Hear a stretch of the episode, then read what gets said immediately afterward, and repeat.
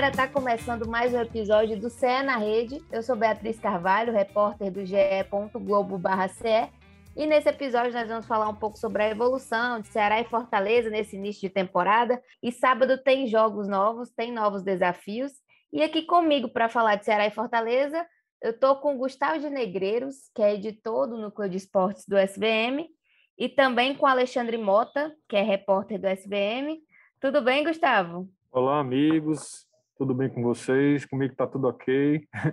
Vamos aqui começar a falar sobre o nosso futebol cearense, esse início de temporada, que tem sido bem positivo até aqui. Olá, amigos. É um prazer imenso estar falando com vocês. Sempre bacana, né? A gente conversar é, de fato com amigos, com pessoas queridas, sobre o futebol cearense, sobre essas movimentações, cenários de Ceará e Fortaleza muita coisa boa para a gente comentar, hein, Bia, Gustavo? Então, um forte abraço para vocês estamos sempre à disposição. Muita coisa boa, os dois times estão liderando seus respectivos grupos na Copa do Nordeste, mas a gente começa falando de Ceará, porque ontem, na quarta-feira, estou perdido na semana, na quarta-feira, enfrentou o Globo e venceu com goleada, né? Um passeio 5 a 0 e aí eu pergunto para você, Gustavo, o que, que dá para tirar de lição dessa atuação do Ceará, que foi muito ofensiva, é, cinco gols, teve gol de falta também, gol de pênalti. Como é que dá, o que, que dá para falar desse início do trabalho do Thiago Nunes nessa temporada? Bia, até agora o Ceará tem se comportado da maneira como a gente espera, né? O time é, venceu aquele jogo contra o Sergipe naquelas condições terríveis, né, de logística, de Covid, foi, era o que precisava realmente, era 1 a 0 era goleada naquele jogo jogou a bom nível no Clássico Rei, apesar do Fortaleza ter merecido a vitória, a meu ver, é, mas é totalmente compreensível. O time do Fortaleza não tinha desfalques, se preparou bem durante a semana. O Ceará teve muitas dificuldades, mas conseguiu, é, na, da forma possível, igualar o jogo e, e sair com um ponto. E ontem, né, o Ceará já na sua melhor versão, com vários jogadores que retornaram, com algumas surpresas, jogadores como o Messias, que voltou a jogar, conseguiu se impor, conseguiu fazer o que tinha que fazer, teve bom é, aproveitamento né, nas, nas chances criadas. A única coisa que talvez seja passível de correção é que o Globo conseguiu criar algumas oportunidades, né, principalmente no primeiro tempo. Poderia até ter empatado o jogo ali em algum determinado momento do jogo. Né, o Ceará deixou algumas brechas ali no setor de marcação. Eu acho que é lógico que a temporada está começando, à medida que os jogos forem passando, e o Ceará também começar a ser testado realmente contra equipes com poderio ofensivo maior, é, essa defesa deve se ajustar o Thiago Nunes fazer as alterações que precisa. Eu acho que o movimento do Ceará é de uma evolução bem gradativa, né? A gente conseguiu perceber pouco ainda a equipe é, dentro desse processo de, de atuação em campo, né? É uma amostragem ainda pequena, não dá para ter conclusões de fato definitivas, mas a gente consegue já perceber uma ideia muito é, é, fixa, né, do técnico Thiago Nunes com relação ao esquema tático. Eu acho que essa manutenção, né, desse sistema de jogo é muito frequente. Eu acho que isso é positivo porque acrescenta no aspecto de entrosamento da equipe principal, faz com que os jogadores entendam mais, né, esse sistema, que ele joga no 4-1-3-2, e acho também que esse sistema permite que ele faça mais mesclas. Não é uma ideia tão ortodoxa, né, de ter um centroavante, dois pontos abertos. É, a gente tem o Vina, que é um meia, atuando também um pouco mais à frente, né, um atleta mais ofensivo.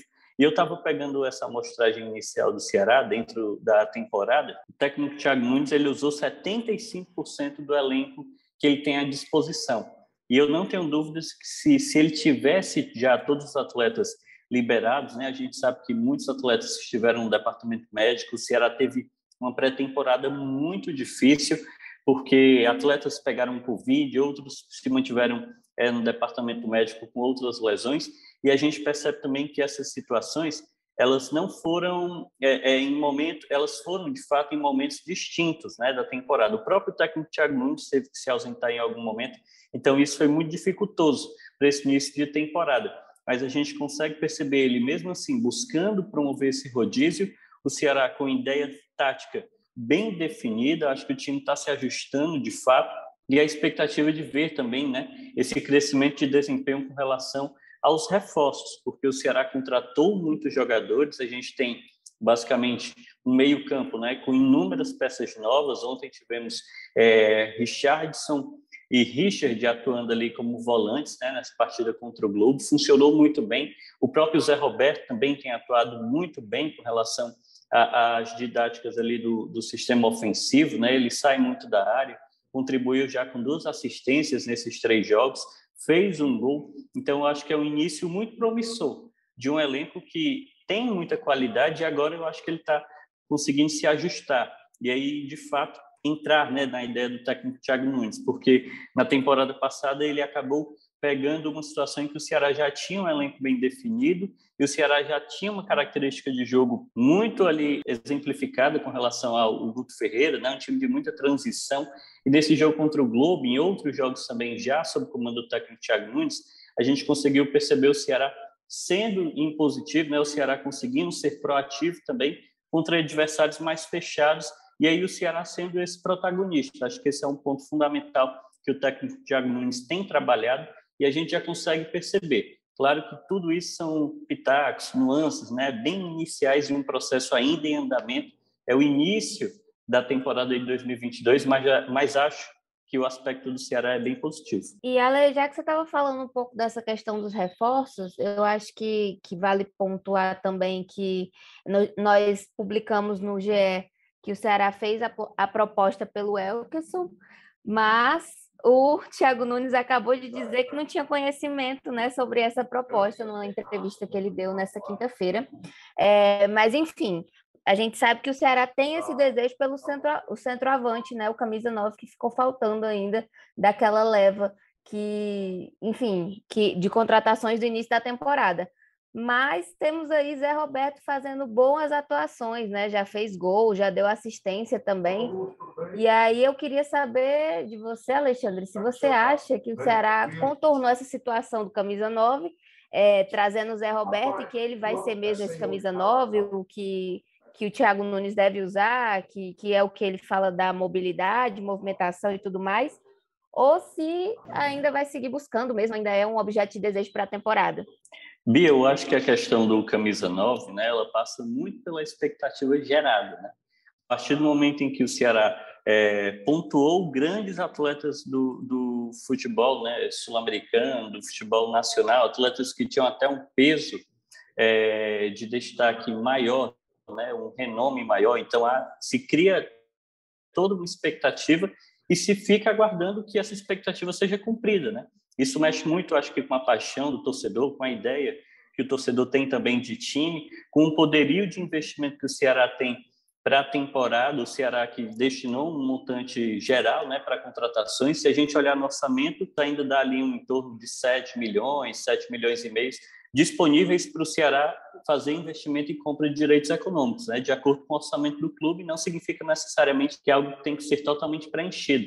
Mas, especificamente sobre o atual elenco, eu acho que, por conta da expectativa, o Ceará ainda busca, sim, um centroavante para você ter um atleta de fato né, que supra toda essa situação que foi gerada pelo próprio clube.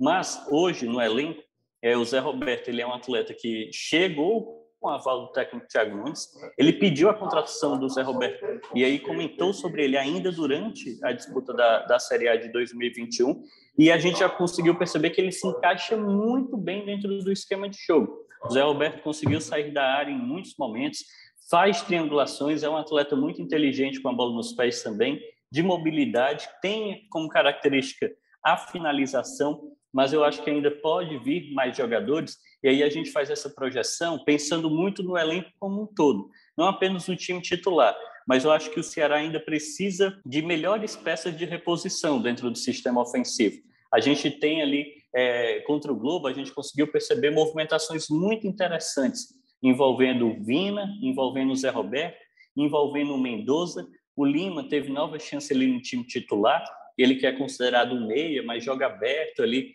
dentro de uma característica ofensiva. Acho que ele ainda não está bem, né? Ele precisa de um tempo mais para se adaptar fisicamente. E aí a gente começa a pensar nessas reposições.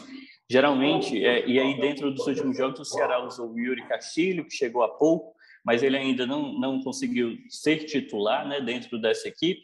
Tem o Jacaré, tem outros atletas também, como o Kleber, que vem uma decrescente, né? ele não vem conseguindo desempenhar o seu futebol. O Gabriel Santos também, que ainda não entregou muito para se justificar a expectativa de ser um atleta que possa brigar pela titularidade. O Eric passou muito tempo no departamento médico. É, na temporada passada estava começando a se firmar e já voltou para o DM, ainda nem estreou na temporada atual. Jael também dentro do departamento médico. Então, acho que por conta da reposição é necessário sim ter outros atletas para a gente conseguir manter um nível, entender que o Ceará tem um nível de padrão e um estilo de jogo muito desenhado para o time titular e dentro da perspectiva de mudanças, né, de reposição, de uma temporada muito longa, precisa manter esse nível quando alguns atletas não estiverem disponíveis. Então, acho que passa muito por conta dessa circunstância a busca por um novo atacante. E aí a gente pontua um centroavante, mas o técnico Thiago Nunes sempre pontua um atleta que saiba é, jogar fora da área, um atleta de muita mobilidade. Às vezes a gente encontra esses jogadores sem serem de fato atacantes, né? ou centroavantes, no caso, porque dentro do esquema de jogo, o Ceará beneficia atletas que tenham essa inteligência de mobilidade, de visão de jogo, como é o caso do Vina, que joga mais aproximado do gol, e como pode ser o caso do Elton. O Thiago Nunes falou né, que não conhece essa situação, mas a gente sabe que o Ceará fez essa proposta, tentou é, essa contratação, ou tenta ainda essa contratação, e a gente sabe que é importante também o sigilo, né, Bia? Muitas vezes você trabalhar ali em silêncio, trabalhar é, sem trazer todos os holofotes para si, permitem que você consiga desenvolver essas negociações sem grande concorrência e também sem grande pressão da mídia e também dos torcedores em torno da transferência ser finalizada. É a história do calado vence, né, Lê? Mas o Ceará entra em campo no sábado, às 7h45, no Castelão, é, contra o Sampaio Corrêa. E assim, eu tenho mais uma pergunta para o Gustavo e até para o Alexandre, se ele quiser também comentar sobre isso, também falando sobre essa questão de jogadores, né? Eu quero saber se dá para apontar um time titular. O Ale até falou aí que acredita que o, o Thiago Nunes siga é, testando todo mundo e, e, etc., mas eu acho que, que existem algumas questões que dá para pontuar aqui no podcast, como, por exemplo, Richard e João Ricardo. João Ricardo é, teve uma atuação um pouco melhor, até porque foi mais é, teve mais oportunidades de aparecer, digamos assim, né? O Richard não teve tanto. Dentro desse panorama, né, Bia, você bem pontuou, eu estava falando sobre esse rodízio, a gente fez esse levantamento, por exemplo, os três jogos iniciais, o, o Ceará ele repetiu né, e manteve como titulares alguns jogadores. E aí foram o volante Richard, o lateral esquerdo Vitor Luiz, a gente tem também os atacantes Mendoza e o Zé Roberto. Então, foram esses quatro jogadores que estiveram desde o início é, como titulares né, é, do Ceará, ou seja, eles tiveram um desgaste físico maior, eles acabaram sendo mais exigidos né, é, ao longo dessas últimas partidas, e a gente já sabe que o Richard não vai poder atuar. Então, é um atleta que está suspenso né, para essa partida que você pontuou, o próximo jogo do Ceará já contra o Sampaio. Então, a gente já tem que projetar uma mudança ali no meio campo, que é uma mudança certa. Acho que talvez o João Ricardo possa retornar, né? O atleta, é, o Richard, ele fez esse revezamento agora, mas o João Ricardo é de fato o atleta titular. Também acho que na lateral direita, o Nino Paraíba jogou no último jogo, já fazendo esse revezamento com o Michel Macedo, mas talvez o Michel possa também retornar à titularidade. O Nino jogou durante toda a partida, né? E é um intervalo curto de recuperação para esses jogadores.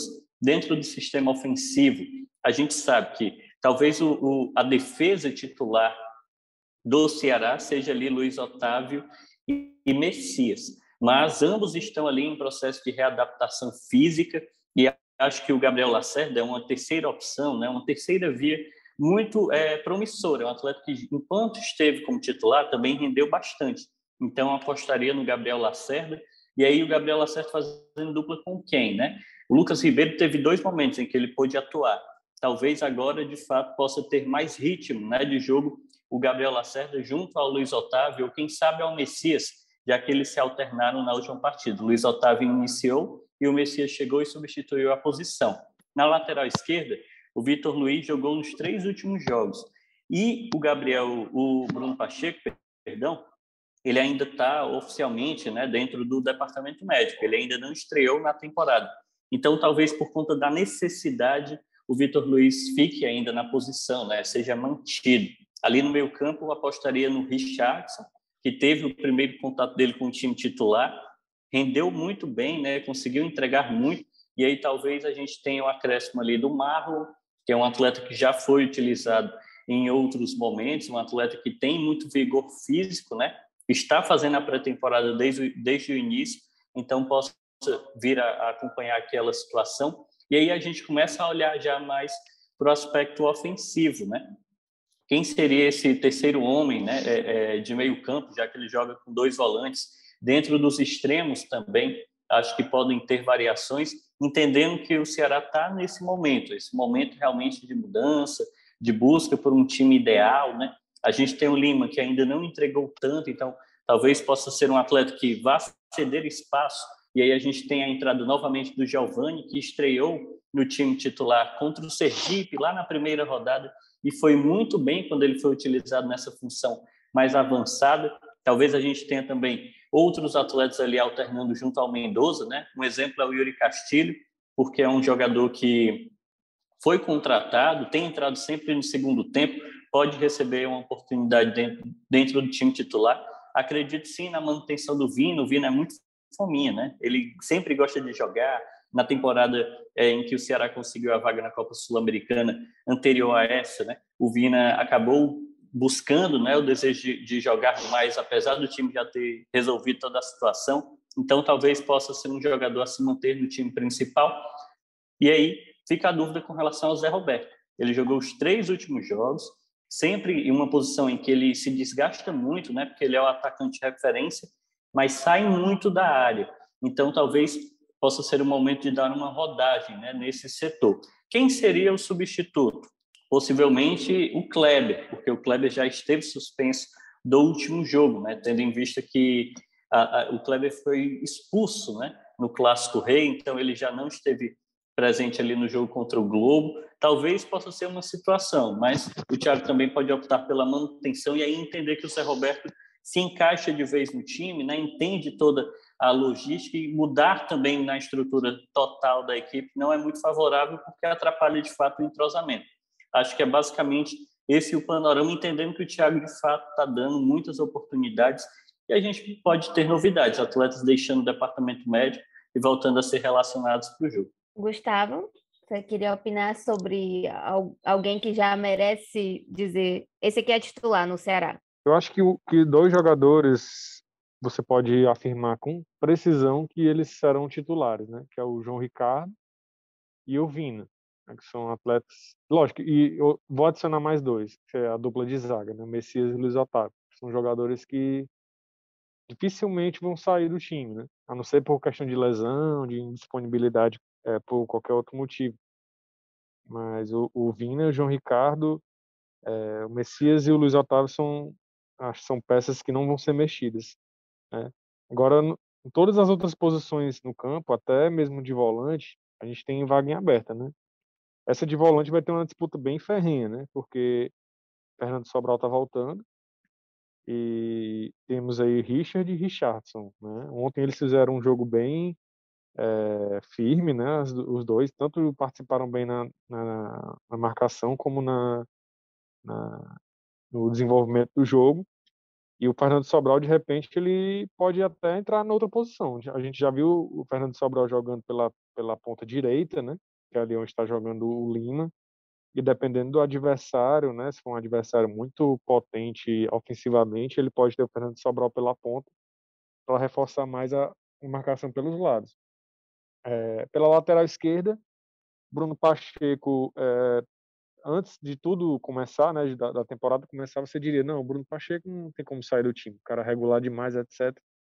Mas o Vitor Luiz, como eu bem falei, logo que o Vitor Luiz foi contratado, ele adiciona uma característica em cima do, do Bruno Pacheco, que é o chute a gol, né?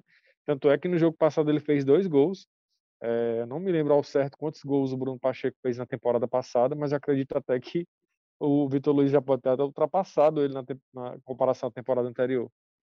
Então, é, eu acho que o Vitor Luiz pode sim brigar por uma titularidade, né? E nas pontas, aí que a indefinição é grande, né? Porque nenhum jogador é, dessa peça ofensiva do, do Ceará, com exceção do Vina, está estabelecido aí como titular, né? O Lima, vez ou outra, sai do time. O próprio Mendonça também oscila, apesar de até estar tá mais frequentemente na titularidade. O Eric também volta, né? O próprio centroavante, o Zé do Gol aí, o, o não, não é, tá, mostrou, assim, algum, acho que algumas qualidades, mas é, só balançou as redes uma vez, né, nessas três partidas. E o Kleber também vem sendo criticado pelo torcedor, apesar de ser um, torcedor, um jogador que taticamente doa muito. Então, é, a gente tem muita indefinição quanto a essas posições. Eu acho que o Ceará precisa sim se reforçar nesse setor. O Bruno Pacheco, em dois anos de Ceará, ele não fez nenhum gol. Então, desde 2020 ele está na equipe alvinegra, ele nunca balançou as redes. E o Vitor Luiz fez dois gols, né, em três jogos, se a gente pontuar dessa forma. E o, o Bruno Pacheco está indo para o terceiro ano, né? De fato, é um atleta muito ofensivo, mas o Vitor Luiz além de ser muito ofensivo, né, eu acho que ele agrega também com relação à qualidade de finalização de fato, né? Não apenas a tentativa de chute, mas, por exemplo, no último jogo ele fez um gol em cobrança de falta. Talvez seja um uhum. elemento a mais, né? Acho o Bruno Pacheco extremamente regular e acho que ele é o titular absoluto, se ele se mantiver bem, né? Como ele esteve nos últimos anos, agora se recuperando dessa lesão, mas de fato agora a gente tem um concorrente, né?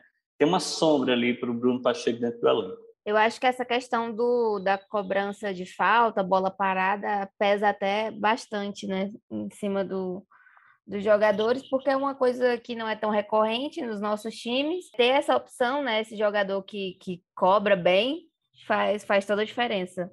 Pode ser que ele ganhe bastante é, nesse quesito.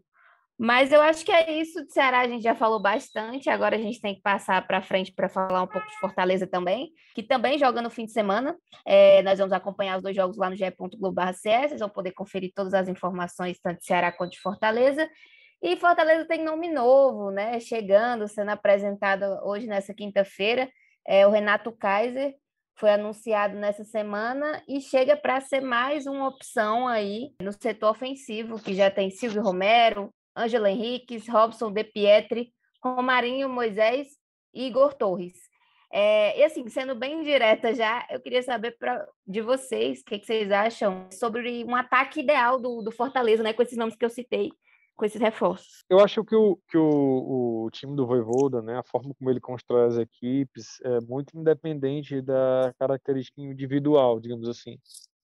É, eu acho que o coletivo ele fala muito mais alto é, do que as peças, digamos assim. Então, o Fortaleza é, nunca vai ter um titular absoluto no ataque. Isso aí ficou bem claro do ano passado para cá, né? É, é muito raro jogador que, que repete quatro, cinco escalações consecutivas. Né? Mas realmente o Del Pietri começou muito bem a temporada. Eu acho que o Voivoda ele vai encaixando de acordo com o que ele considera do adversário. Né? Você ainda tem o Romarinho, é o próprio Moisés que chegou é, muito bem, né, fazendo gol em clássico. Então, de certa forma, um jogador que chega com algum destaque. Mas é, a gente sabe bem como funciona. O treinador, ele aquela coisa, meu que o torcedor chama de professor pardal, digamos assim, né? Mesmo que o cara faça uma grande partida é, no, jogo anterior, no próximo não é garantia dele jogar, né? Isso, de certa forma, também é, dificulta o trabalho do adversário, né? De propor saídas e, e bloquear algum jogador específico. E então, é, eu acho que o coletivo do Fortaleza é o principal jogador, digamos assim. Bia, eu vou complementar aqui o Gustavo. Acho que você colocou ali uma missão muito árdua, viu, para a gente fazer aqui, porque de fato, se a gente pensar no Fortaleza, né, o clube, eu acho que reformulou bem demais aquele setor. A gente tem, por exemplo, saídas de Wellington Paulista, Oswaldo, né? atletas ali na faixa dos mais de 32 anos. E aí o clube conseguiu contratar jogadores de alto nível, conseguiu contratar atletas é, que tenham características muito positivas, que estão em momentos muito crescentes da carreira. E aí a gente pode falar do Silvio Romero como artilheiro dos últimos cinco anos da Copa Sul-Americana. O Renato Kaiser, que foi recém-contratado, foi o artilheiro do Atlético Paranaense na temporada. O Atlético Paranaense campeão da Sul-Americana e vice-campeão da Copa do Brasil. Moisés, um dos principais jogadores da Série B né, de 2021.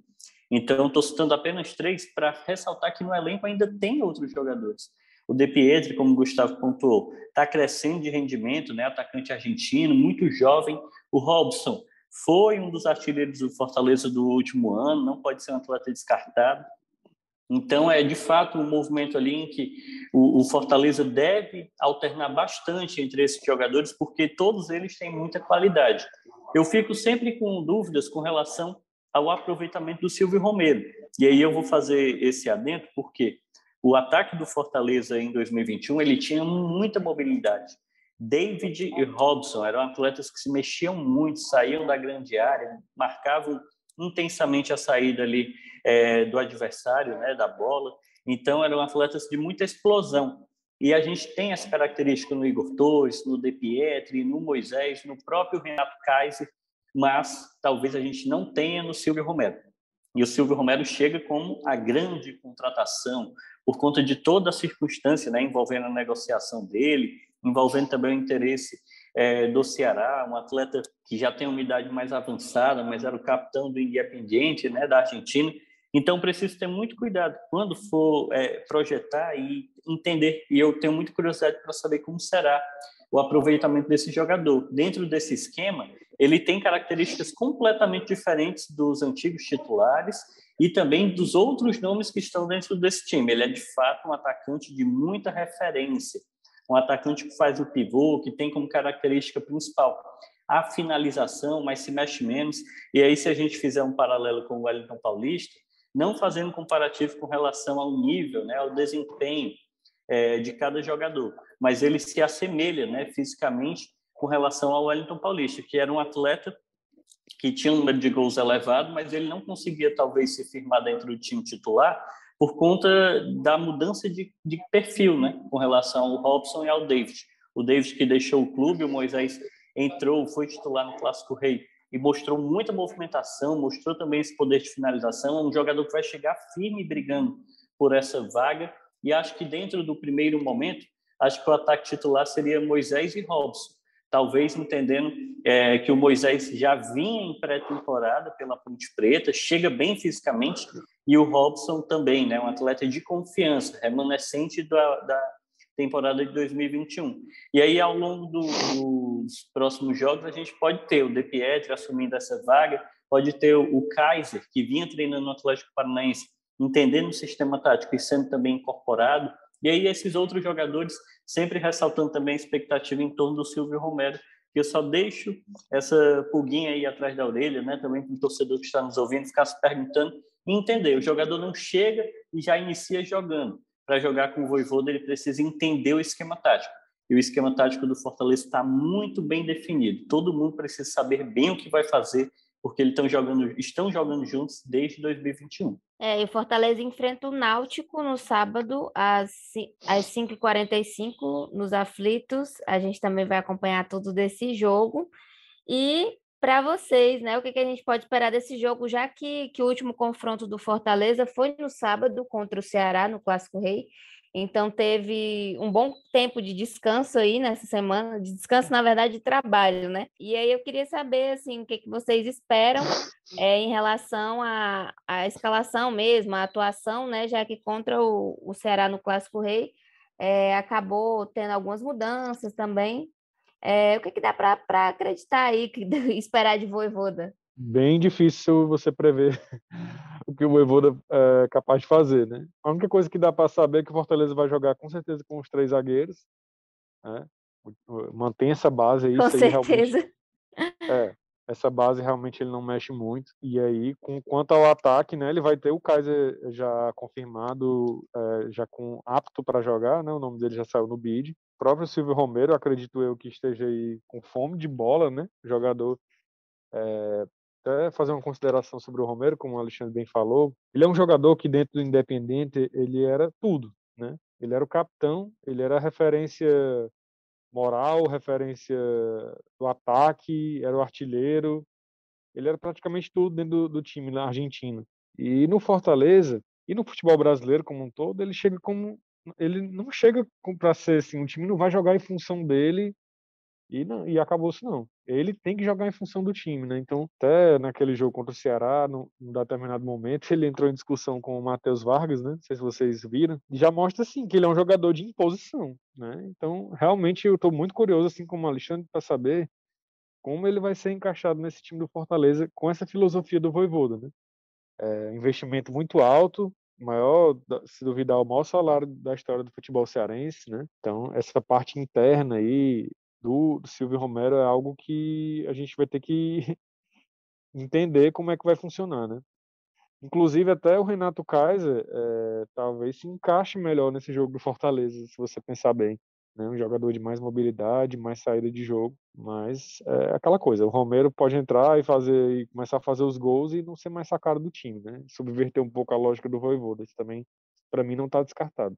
Bia, eu acho que dentro do panorama né, de, de escalação, o Voivoda ele também tende a fazer essas mudanças. Né? Acho que a dupla de ataque é um ponto que pode ter uma alteração. O De Pietri vem entrando bem nas partidas, né? Talvez possa já iniciar como titular, o Moisés teve essa chance agora contra o Ceará, ao lado do Igor Torres. Então, talvez a gente possa ter a manutenção de um desses jogadores, mais o De Pietri. Acho que no meio campo, o Felipe ainda não conseguiu né, atuar como titular na temporada.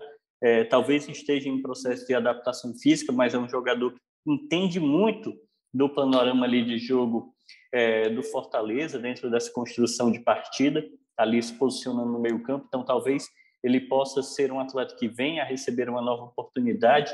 Vou citar também outro jogador, que é o Juninho Capixaba, que nos momentos em que ele foi acionado, ele foi bem. E a gente sabe que ali é uma posição muito difícil, né? O Lucas Crispim é titular absoluto, fundamental, até na bola parada.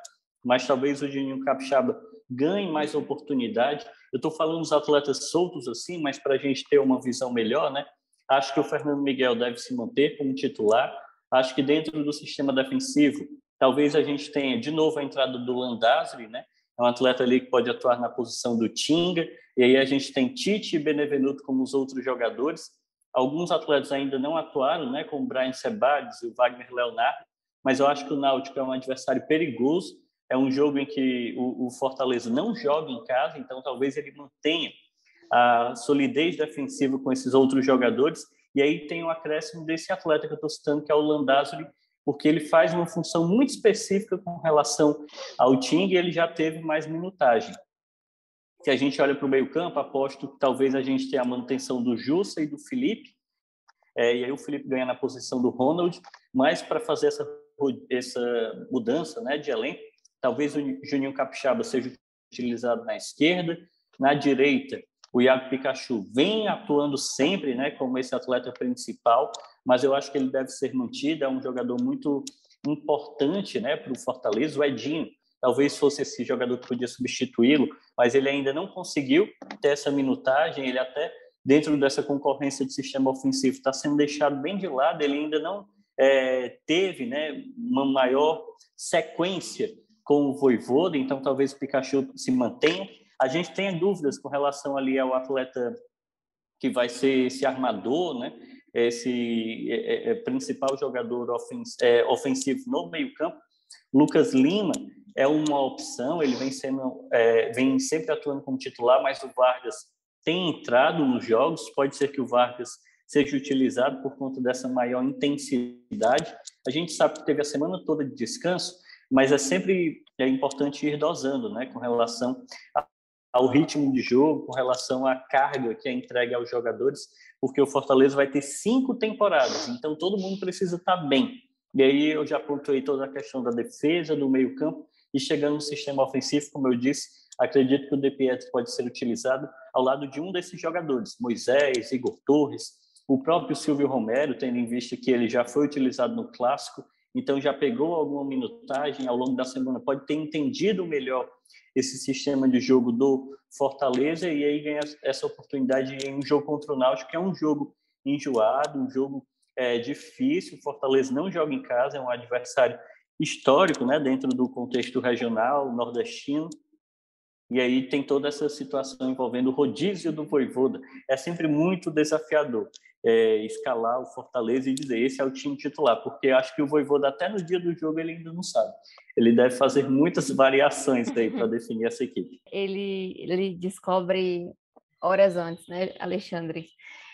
Então, acho que é isso. Eu acho que deu para pontuar bem esse episódio. Vários jogadores, tanto de Ceará quanto de Fortaleza, né? A gente não, não tem a escalação precisa de quem vai entrar em campo no sábado, mas apresentamos aí as possibilidades, né? O que, é que pode estar passando na cabeça do Thiago Nunes. E para conferir mais coisas sobre a preparação, o jogo, o TR, vocês podem se ligar lá no ge.globo.ce, porque tem tudo.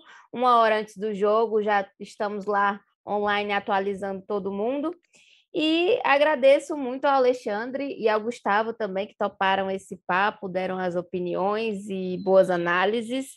Esse é o momento que vocês mandam um beijo para a família, falam o que quiser. Show, amiga. Obrigado aí pelo convite. Sempre bom a gente estar tá falando, fazendo essas conjecturas aí sobre o futebol cearense. E estar tá ao lado aí também de Alexandre Mota, essa referência. Você vê que o homem fala muito, mas é porque fala com propriedade. Então, prazer estar participando, né? Estar contribuindo com, com mais um podcast. Ganhei um fala muito aí do Tite, né? Fala muito. Mas é porque a gente sempre tem muita coisa para abordar, né? Com relação ao futebol cearense. É um prazer imenso é, estar participando mais uma vez. Aguardo novos convites e fico aí sempre à disposição para comentar, né? Sobre essa situação envolvendo o futebol cearense, Ceará, Fortaleza, as demais equipes. Tem muita coisa acontecendo. O ano promete muito e é ano de Copa do Mundo, Beatriz Carvalho. É isso aí, estamos todos escalados. Obrigada a você também que ouviu até o fim desse episódio. Esse podcast foi editado por Vitória Azevedo, tem coordenação de Rafael Barros e gerência de André Amaral. Um abraço e até a próxima.